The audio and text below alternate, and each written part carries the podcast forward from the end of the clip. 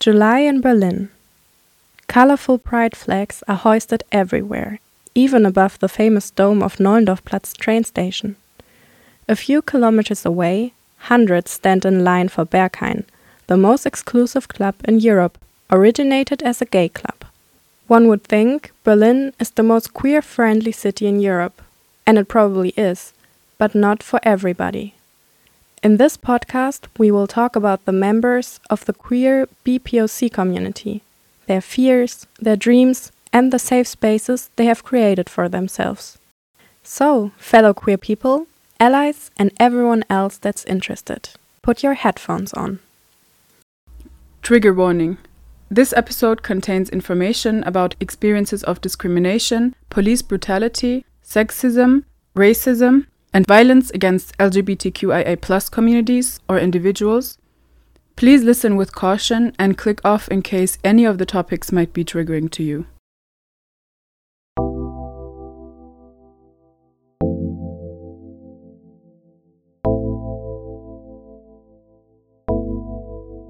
Dear queer person, I see you walking in the streets, looking around to search for any weird looks towards you trying to be invisible, but your true identity is too strong to be tied up or dulled down. It is shining out of you. Don't hide in some dark closets. Who likes closets anyway? The moment has arrived for us to live in safety. No more fear of being who we truly are. Public space, as the name suggests, is designed for the public. The public includes all people regardless of their gender, sexuality, religion, or ethnicity.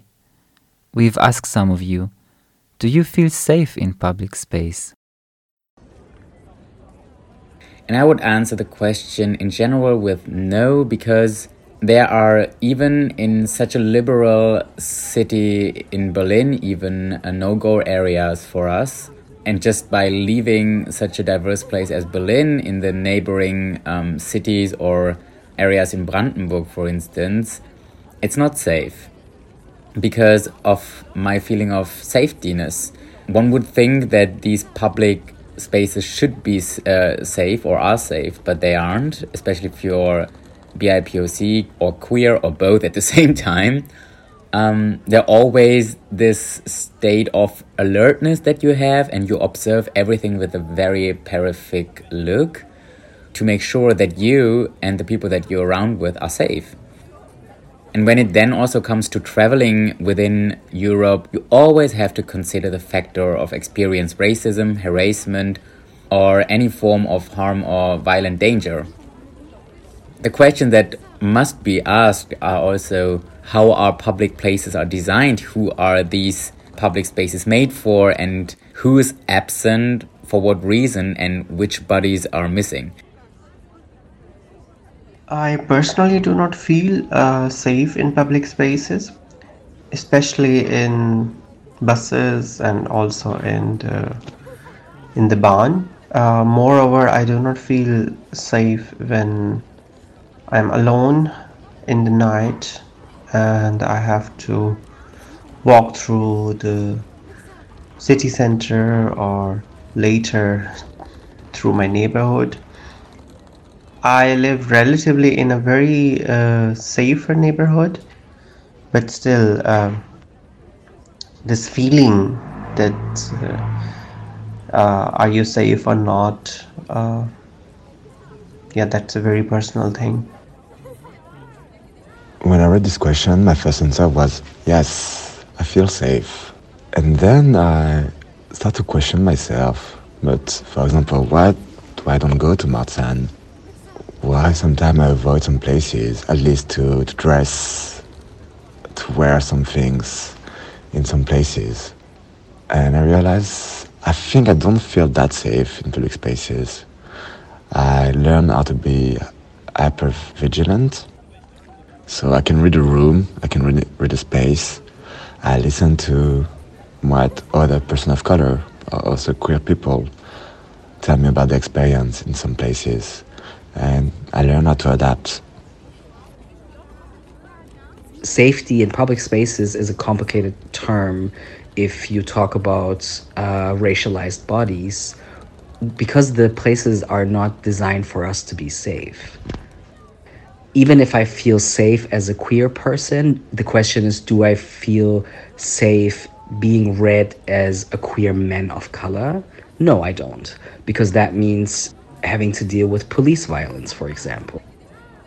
Um, but then I think if identities intersect, um, public life gets complicated. I think for me personally, because I'm, I mean, I'm a trans person of color, but I'm passing as a, a guy, I would say, mostly, more maybe like a queer guy, but I do pass as a certain gender. So I think my public appearance is much safer than that of a visibly, for example, um, black or brown trans woman. Um, I think, yeah, so I think depending on who you are, safety is a very broad term. As you've heard, there are many different experiences. It is clear that many queer people have to face some sort of discrimination. However, for the fellow queer BIPOC, it is a different kind of discrimination. A discrimination that comes sometimes even by their own communities. They are being forced to live in constant fear. Even something as simple as wearing an earring can be a big deal. As they walk in the streets of a city that's supposed to be a safe home, they are being verbally abused. They are being literally spit on and sometimes even beaten up. And for what? Simply for being who they are. We've created this podcast in order for you to hear other experiences, to know that you are not alone. You also have us. We are Yair, Elena, Eileen, and Lena. Allow us to welcome you to another episode of Raumcast, the best podcast ever created in TU Berlin. This podcast will be mostly in English, with some interview parts in German. We will then shortly summarize them for those of you who don't speak German. But first, we need some explanation for those terms that you've always heard, but never dared to ask.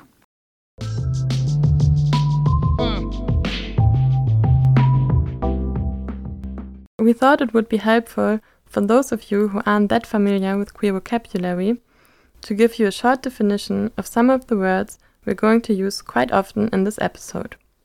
We got this idea from the book we're currently reading by Şeyda Kurt. It is called Radikale Zärtlichkeit, Warum Liebe politisch ist, which translates to Radical Tenderness, Why Love is Political. In the beginning of her book, she offers her readers a small glossary of complicated terms. We liked her definitions, and that's why we are using them. But of course, there are always various definitions for one term.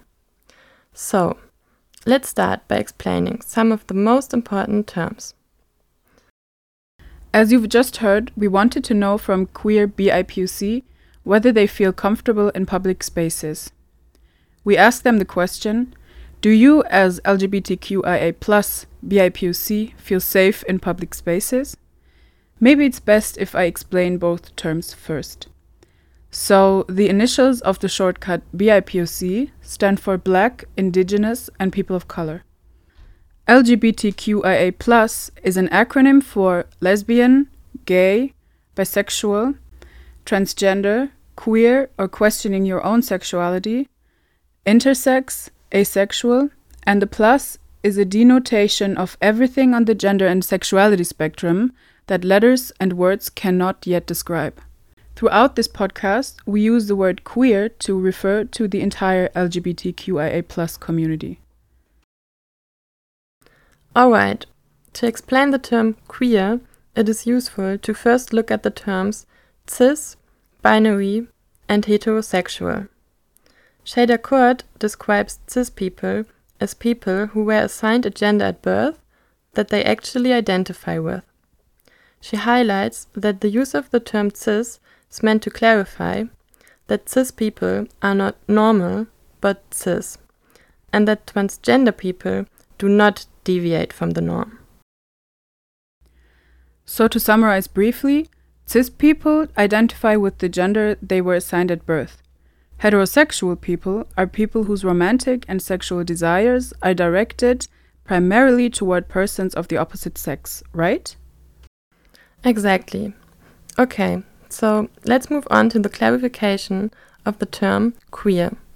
Şeyda Kurt refers to people as queer who live and defend a diversity of sexual and romantic orientations and gender identities beyond the cis hetero norm. She also understands being queer as a political mindset that seeks to question binaries as such. Now, that's quite a few definitions at once, and of course, these definitions are not rigid or set in stone, but are simply meant to help with understanding this podcast. If it went a little too fast for you, you can read these definitions again in the blog post for this episode. Thank you, Lena. For this podcast episode, we interviewed four people Judy La Divina, a drag queen, The Darvish, a performer and activist, Julia Köpper, an architect, urban planner, and researcher, and Marta Wegewitz, a designer, activist, and also an urban planner and researcher. And this is them. Also ich bin Julia Köpper, Architektin und Stadtplanerin oder auch Stadtforscherin. Genau, ich bin Marta Wegewitz, ich bin Urban Designerin und Stadtforscherin. I am Judy La Divina. I'm a drag queen, working mama. I'm the mother of Dragaholic. I'm the co-producer and co-host of the Hafla Show together with the gorgeous Darvish. My name is the Darvish. I am a performer, dancer, and activist. We talked to them about queer representation and safety in public space, spaces of empowerment, the responsibility of urban planners, and social criticism. We also wanted to find out more about the importance of education and the next steps towards queer inclusive urban planning.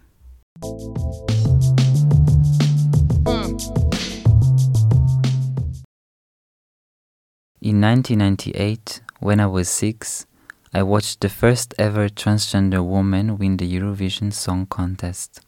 She struck me with astonishment. I still remember how it was patiently explained to me that Dana International was born a man and that she changed her gender. Growing up in an Orthodox Jewish religious family, at the age of four, I already understood I can't match the social norms I was born into.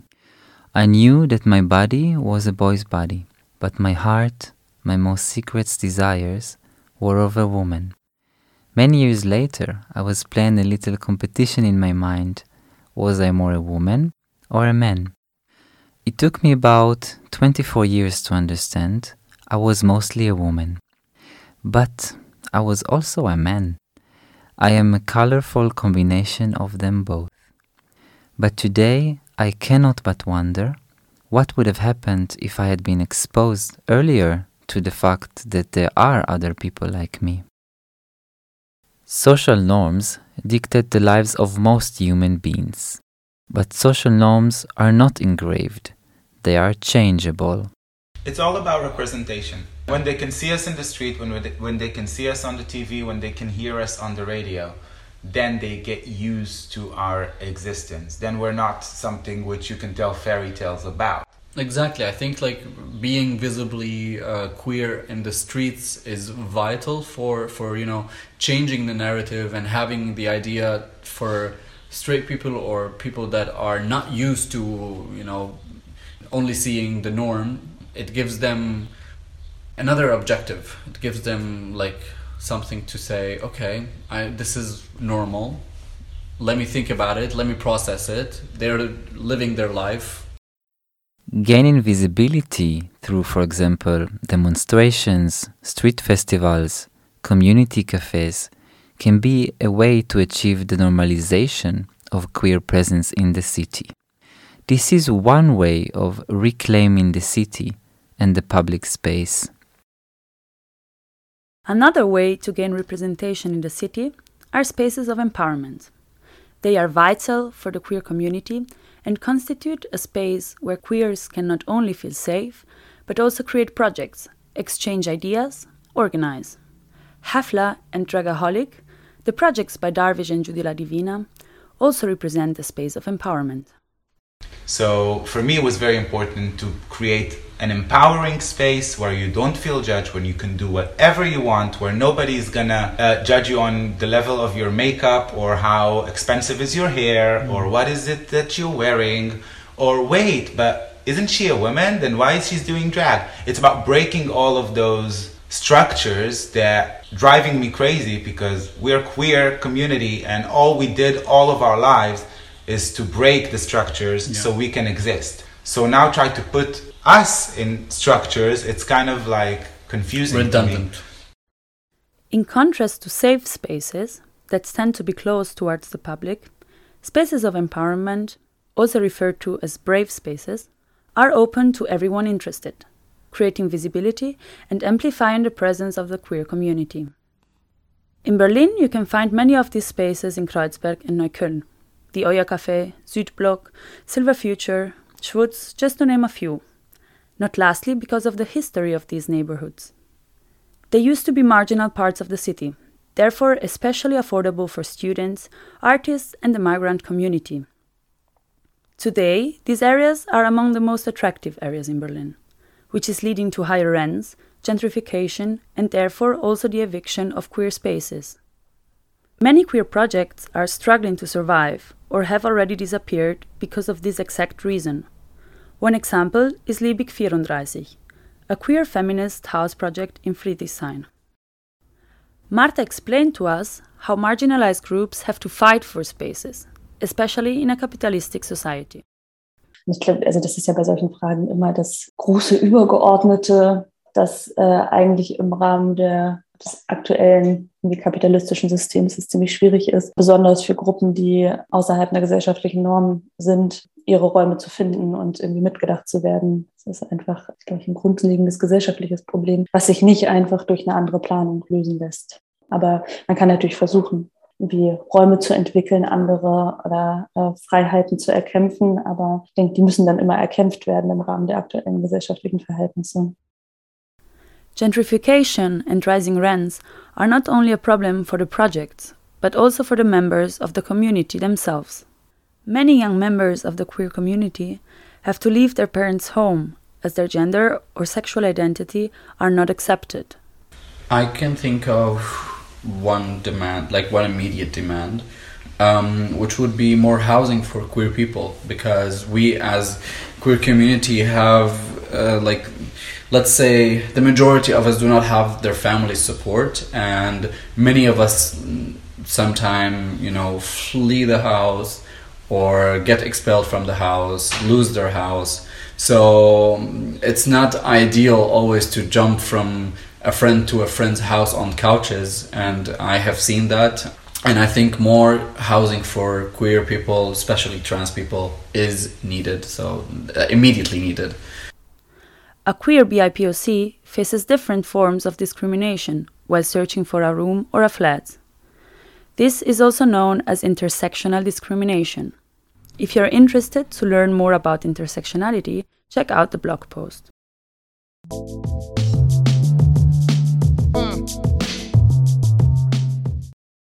Safety is another important issue for queers. Feeling unsafe in the streets is something that many queers have to deal with. A person who does not match the social norms is attracting a lot of attention. Now, some of us likes this attention sometimes, but maybe not when you're alone in a very dark street. Every queer person can tell you stories about unpleasant incidents that happened while simply walking in the street.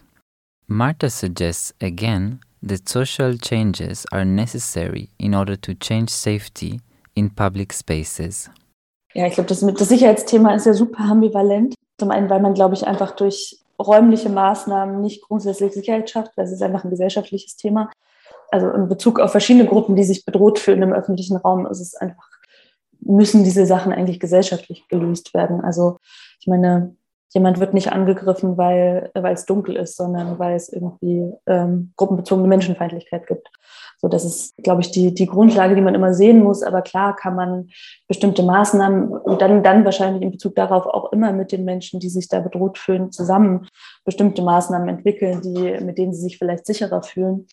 Aber da ist es ja auch, also gerade was jetzt, weil du polizeiliche Präsenz angesprochen hast, ist es ja auch sehr ambivalent, weil gerade POC-Personen äh, sich oft auch eher nicht besonders sicher fühlen mit Polizeipräsenz, weil es eben äh, Racial Profiling gibt, gerade, also wenn man jetzt gerade, wenn man das Cottbuser Tor betrachtet oder irgendwie so ähm, diese als gefährlichen Orte bezeichneten Räume in Berlin, da gibt es halt haufenweise Racial Profiling und als POC-Person kann man sich, glaube ich, mit der Polizei nicht besonders sicher fühlen, sondern vielleicht eher ohne sie. Genau, und ich glaube, da muss, muss man auch ganz stark gucken, dass man, also dass auch dieses Thema Sicherheit nicht politisch instrumentalisiert wird, um bestimmte polizeiliche Maßnahmen zum Beispiel durchzusetzen, sondern dass man zusammen mit Communities plant, wie, wie kann eigentlich mehr Sicherheit geschaffen werden. Vielleicht eben durch mehr, mehr Orte, die belebt sind und äh, mehr, meinetwegen auch mehr Beleuchtung. Das kann, ist ja auch nicht immer verkehrt. So. Also wenn, wenn man gemeinsam entscheidet, dass man sich damit sicherer fühlt, kann das ja auch eine sinnvolle Maßnahme sein. Aber genau, es gibt da halt immer so ein bisschen diese Ambivalenz, weil das Thema Sicherheit einfach so stark politisch ist. Every city has areas that are considered to be more dangerous. In Berlin, one of these areas is Cottbusser Tor. In such areas, there is usually a higher police presence, which can also sometimes cause more damage than help, as Marta explained. Most people would think that police presence is something positive which can raise safety. However, due to racial profiling, police presence does not make queer BIPOC feel safe, but rather unsafe. Some of them would actually feel safer without it. She also mentioned that these issues of security should be approached carefully since they could be used politically to enforce certain police measures. Instead, the police should plan it together with the communities in order to find a way that could work. We totally agree with Marta. Safety cannot be created by urban planning measures alone. In our opinion, in order to make public spaces safer, it is important that changes in the society and urban planning measures happen simultaneously. Some ideas for measures suggested by Marta are busier and more diverse public places, and also more street lighting. An important measure demanded by Judy La Divina is general support, which is also related to the change of social norms that was mentioned by Marta. And again, support is not just like, hey, you're a queer person and now it's Pride Month, uh, take a thousand euros and post Touché. something on us on Touché. Instagram. That's not support. Nope. Support is making sure that we're able to move in the city safe without being um, exposed to attacks or to violence. And it happened to all of us Yeah. in one way or another. And this is something that pisses me off when it comes to urban lifestyle because you always see the police. You never see them where they need to be. True. Good point. They're everywhere but anywhere they need to be. And this is something which is like annoying and upsetting. Um, but still, we have to protect ourselves. I carry my pepper spray everywhere. I encourage you to do so. It's not legal. Police say you can use it only against an animal. If somebody attacks you, hey, Judy says he's an animal. Use it. Protect yourself. I'm gonna come to court in full drag and protect you.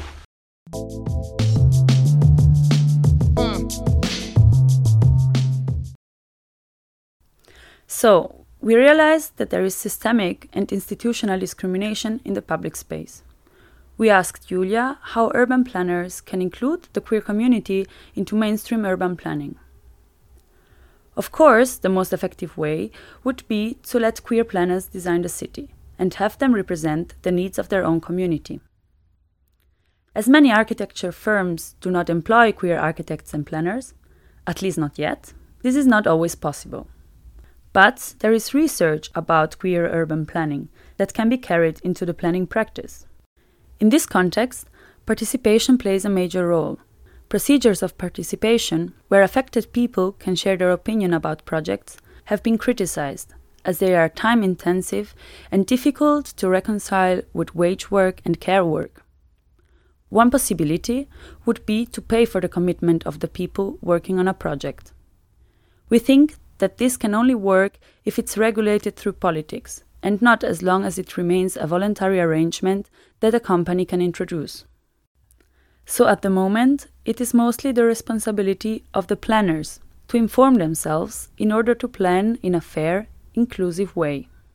Da sehe ich schon auch eine Verantwortung an uns, also oder diejenigen, die sozusagen praktizieren, in dem, was sie entwerfen, eben diese Themen einzubringen und, und darüber in einen Diskurs einzubringen, auch in einen Diskurs mit denjenigen, die dann diese Projekte finanzieren und da sozusagen dafür zu sorgen, dass sozial geförderter Wohnungsbau nicht sozusagen an die schlechteste Stelle in einem neuen Quartier platziert wird, sondern auch genau am Park und dass die Wohnungen nach bestimmten Durchmischungskriterien dann äh, in dem Quartier angeordnet werden. Also so, solche Dinge und dann halt auch bis zum Wohnungsgrundriss, worüber wir ja vorhin auch schon gesprochen haben. Also dann einfach flexiblere und nicht standardisierte Wohnungsgrundrisse anzubieten, die einfach für unterschiedliche Lebensformen möglich sind und dann eventuell, also soweit uns das als PlanerInnen überhaupt möglich ist, andere ähm, ja so Betriebssysteme auszuhandeln oder vorzuschlagen, mit denen dann sozusagen einzelne Gebäude auch funktionieren können. Also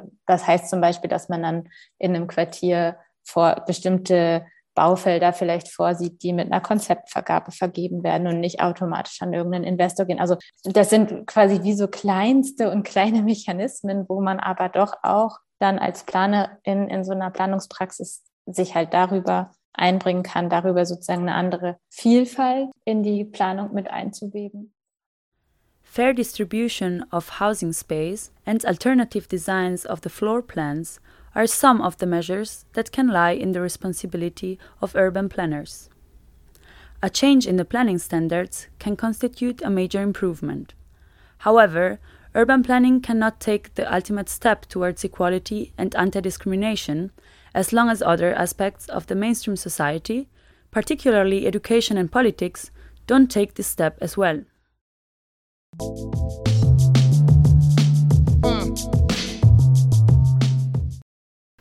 After asking Julia and Marta why queer inclusive urban planning is important, they pointed out that hegemonic power structures are also applied to urban spaces, which basically means that the public spaces and also urban planning are very male dominated. Another Raumcast episode deals with this exact topic. If you want to hear more about it, you can check out the episode It's a Man's World. Die Planung, die im Moment gemacht wird und diese Räume, die produziert werden, eben genau diese Machtverhältnisse widerspiegeln und alle Gruppen, die sozusagen nicht diese Machtverhältnisse repräsentieren, einfach nicht berücksichtigt werden. Überhaupt nicht. Und da geht es dann darum, dass wir eine andere Form der Planung brauchen, die irgendwie diese Mehrstimmigkeit hat und die alle mit einbezieht und alle repräsentiert. Aber bevor man das vielleicht auch so tun kann, braucht man ja Wege herauszufinden, was eigentlich die Bedarfe sind der Einzelnen. Julia suggests that there's a need for a new form of urban planning that involves and represents everyone. The planning that is currently being done and the spaces that are being produced by it reflect only these hegemonic power relations. And all groups that do not represent these power relations are not taken into account. Judy and the Darvish emphasized that apart from queer representation, Education plays a very important role in changing social norms. I was talking in, in a school for 12 years old um, last week, and that was the most important thing I did in a long while because they were so easy. They didn't make anything. Of, I was so like excited. Oh my god, I'm going to talk with kids, and what will they do? Yeah. They're like, oh, cool. Yeah. You're gay. You're a drag queen. Fabulous. I had the same thing when I was doing um, a uh, discussion panel for teenagers um, somewhere in Germany. It's a, like a camp, and we had it on Zoom. And I like put so much pressure and effort on myself because I never spoke to teens about you know queerness and being a performer and stuff. And yeah, it was very much that. Yeah, no, like, they- people clapped, that's they were chill, like, oh my god, you're doing so good, and I was like, oh, thank Well, you. That's amazing because they are going to live much, much, much, much, much longer Yeah. than the old homophobic neighbor that would you whatever. such things give you really hope that you know the younger generation uh, is having a better perspective on how life should be. And i'm very happy that we're part of it in a way to give them this uh, outlook. It was really nice.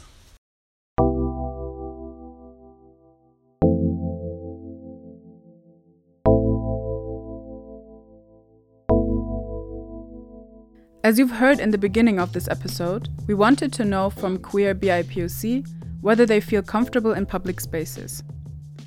We also wanted to know what demands they would have for urban planners to make urban planning and public places more queer inclusive. Here are some of their answers. As someone coming home late after a party, sometimes when I go to Berlin and I see the light is not on, like in some parts, like if you go to through the canal to the river banks of the Spree, it's really dark sometimes. You cannot see anything like one meter away, and that doesn't make me feel safe. So lights could be a first one. Public transportation open 24/7 that will make me feel safe. That will make me feel like I'm able to go home wherever I am. A last thing, I think maybe also that's part of public space is more representation of other ethnicities in the media, in the advertisements. Just the fact to see more people. Like, I remember I went back to Guadeloupe and I remember looking at the billboards and there was so many diversity there. I think also that would be something important, like to show that people of color are still here. I want public spaces where people feel comfortable, where racialized bodies, queer or not, can have access to spaces where you can hang out without having to spend money. But what I think is interesting is to think queerness also in an intersectional way, meaning not every queer person is the same, so there can't be a universal solution for everyone because not every queer person is the same. Some queer people have money, they don't even need to worry about public safety. They have a car, but then there are people who have to use public transportation. So I think the only way, probably, to make things a bit safer is to offer and to have resources that queer people of color can access that are in, in public. They should be shaped accessible, diverse, and inclusive. That means I personally want to feel welcomed, seen, and taken serious if I have any remarks or demands. And then also that spaces which claim to be public should always interact locally and invite neighboring communities and also figure out and negotiate interests and see how you can build up synergies. I would say I would have uh, bigger trams with more uh, space for people to sit and have their privacy also in public spaces. And I would also like to have more toilets for women. That's very important. And then I would also like to have a lot of queer festivals in the city so that it becomes norm for everyone that yeah there are queer people around and uh, it's okay to be queer and uh, it's okay to be lgbtiq person. What I would imagine is having spaces where trans bodies of color feel comfortable, but I I'm not really sure what that would be and I don't know if that could be organized from urban planners' perspectives. I think that's more happening out of communities. I think an urban planner who is white and cis and straight will never understand what safety for my body, for example, means. And I will never understand what safety and a good access to public spaces means to um, a black or a brown trans woman. I would say, give queer people of color and mainly trans women of color, give them the positions to decide what is safe for them. In order to reach queer inclusive urban planning, we have to take active steps. Die Analyse der bestehenden Raumsysteme und die Erkenntnisse, wie sehr die gesellschaftlichen Strukturen in die, in die Räume der Stadt eingeschrieben sind. Als sozusagen diesen ersten Schritt, den zweiten Schritt, dieses Ausmachen neuer Raumsysteme oder ja das Spekulieren und Imaginieren dieser anderen Raumsysteme, die möglich sein könnten. Erstmal aus dieser Analyse und dann aber eigentlich das Entwickeln von Formaten, in denen man gemeinsam mit den äh, Menschen, die das betrifft, darüber in Dialog treten kann, wie denn diese Räume dann wirklich geplant werden müssen und man sozusagen die dann auch entwerfen kann. Also das sind für mich vielleicht so diese drei so grundsätzlichen Schritte, die es braucht. Julia talked about three steps to carry the knowledge into planning. The first step is to analyze the spatial systems and to realize how social structures are engraved in spaces of the city. The second step is to imagine new spatial systems that could be possible with the help of the previous analysis. And the last step is to develop these spatial systems. This would happen together with the people that are affected by talking with them about how these spaces would need to be set up and designing them accordingly. Marta reminded us that changes in urban planning have to go hand in hand with changes in social norms. Urban planning alone cannot solve social issues, but it can represent a contribution towards a better life for everyone. Ich denke, dass Stadtraum oder generell Raum ist eine sehr ziemlich wichtige Analysekategorie in Bezug auf gesellschaftliche Probleme. Aber ich glaube, wir müssen uns wirklich immer klar sein, dass wir alleine durch räumliche Veränderungen die gesellschaftlichen Probleme nicht lösen können. Also es muss eigentlich äh, eine Veränderung der gesellschaftlichen Verhältnisse geben, damit tatsächlich, also gerade wenn man das intersektional betrachtet, diese Themen, um diese Probleme zu lösen und vor allem auch für alle Menschen ein besseres Leben zu ermöglichen. Thank you for sticking till the end. Before we let you go, here's a last statement by Judy that basically sums up the whole podcast. Most important, stop talking about us and start talking with us. I cannot stand it when I see panels talking about racism without a single black person sitting there. I cannot stand it when I see uh, here is our uh, conclusions from a weeks of conversations of how to make your queer life better without queer representation. So stop talking about us and start talking with us. Let us define what is best for us by using resources and don't tell us how we should get it done.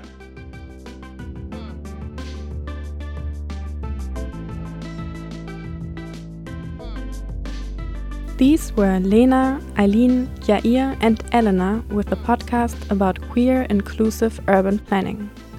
If you also want to know which other topics we discuss in this podcast, check our Spotify, SoundCloud, or iTunes channel, or simply visit our website raumcast.de. Be safe, be here, be queer. We love you. See you soon.